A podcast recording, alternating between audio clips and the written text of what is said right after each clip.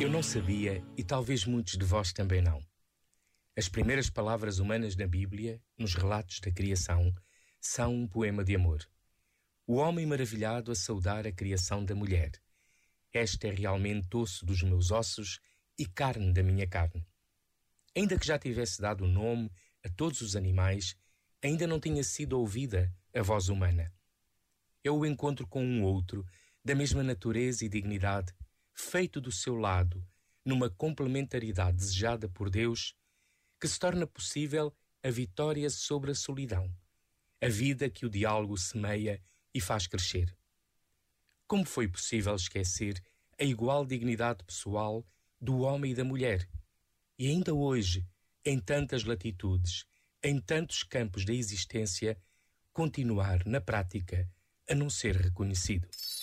Este momento está disponível em podcast no site e na app da